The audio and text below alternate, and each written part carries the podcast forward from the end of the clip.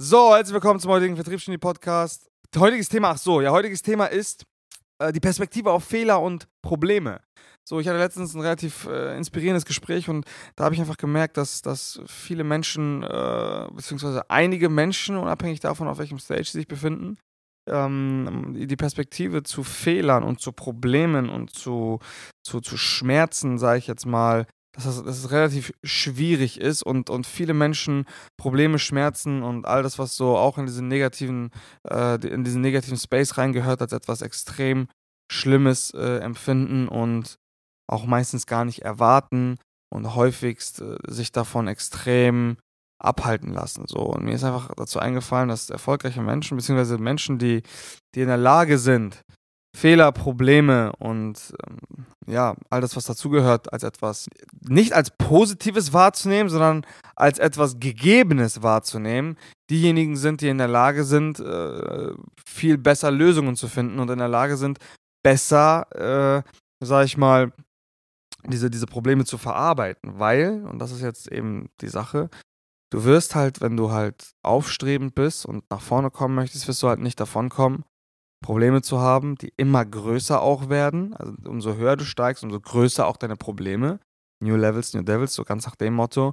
Und du möchtest nicht riskieren, dass du, umso höher du steigst, umso, umso tiefer kannst du natürlich auch fallen. Und du möchtest nicht riskieren, dass du unerwartet doll auf den Boden klatscht und komplett deinen Geist bricht, sage ich jetzt mal. Dementsprechend, und jetzt ziehe ich mal einen Vergleich zum Boxen, beziehungsweise zum, zum Kampfsport, so, die Schläge, die dich wirklich ausnocken, sind die, die du nicht erwartest. So. Und weswegen ich das sage, ist aus folgendem Grund. Es ist super, super wichtig, dass man unabhängig davon, wie euphorisiert man ist ähm, oder wie traurig man ist, dass man nicht vergisst, dass es immer unerwartete Schläge geben kann. Deswegen erwarte diese Schläge, erwarte Probleme und, und sei nicht mit der Perspektive so, dass du bloß keine Probleme haben möchtest in deinem Leben, sondern vers ich versuche die Perspektive so zu halten, dass ich weiß, ich habe sowieso Probleme und wenn ich viele Probleme habe, die auch immer neu sind, immer größer sind, ist das meistens ein Indiz dafür, dass ich, dass ich, dass, dass ich gerade Fortschritte mache. Und meine Perspektive ist nicht, oh nein, bloß keine Probleme, sondern meine Perspektive ist die Fähigkeit, auszu, ähm, nicht, nicht, nicht zu trainieren, sondern doch, diese, diese Fähigkeit zu trainieren, besser mit Problemen umgehen zu können.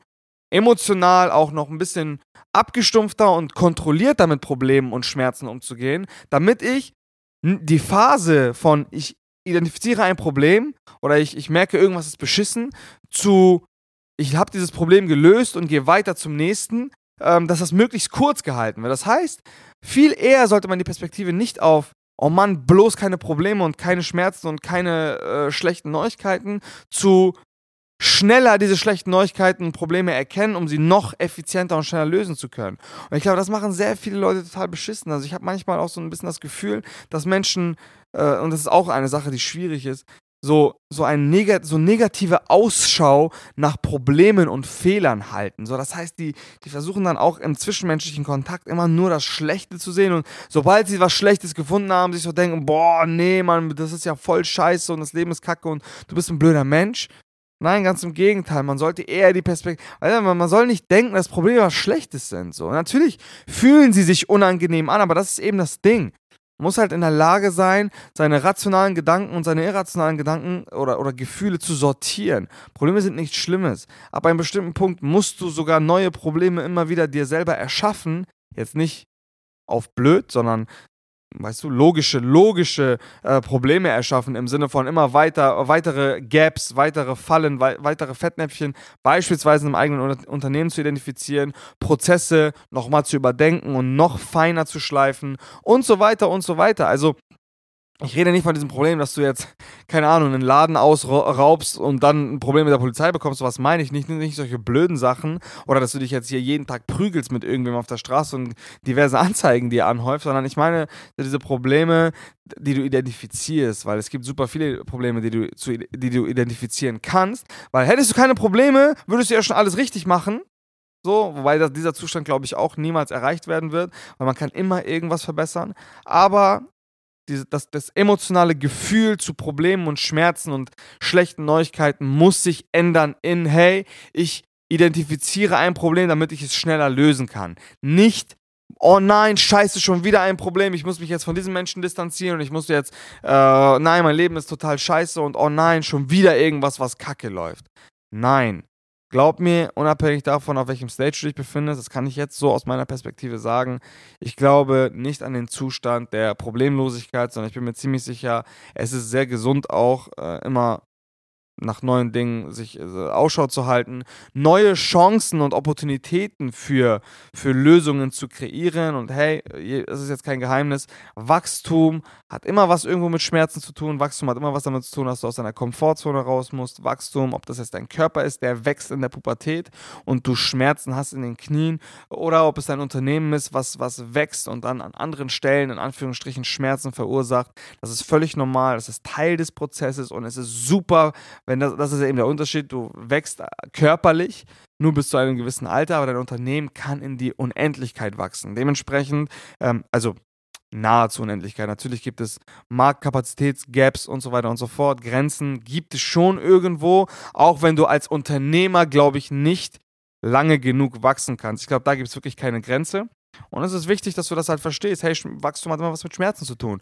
So, und diese Schmerzen, wie kann ich am besten mit diesen Schmerzen umgehen? Indem ich mich darauf vorbereite, indem ich sie erwarte, indem ich die Fähigkeit, diese Schmerzen zu behandeln, nicht nur als Symptom, sondern die Ursachen dieser Schmerzen zu behandeln, äh, dass ich mir diese Fähigkeit extrem antrainiere, dass das schnell, effizient und möglichst ohne Panik, sage ich jetzt mal, vonstatten laufen kann. Und jetzt als letzte Sache, bevor, ich, bevor wir diesen, diesen philosophischen Podcast wieder äh, zum Ende bringen, es ist extrem wichtig, dass man versteht, dass man auch nicht alles erwarten kann. Ja, wir sind nicht allwissend.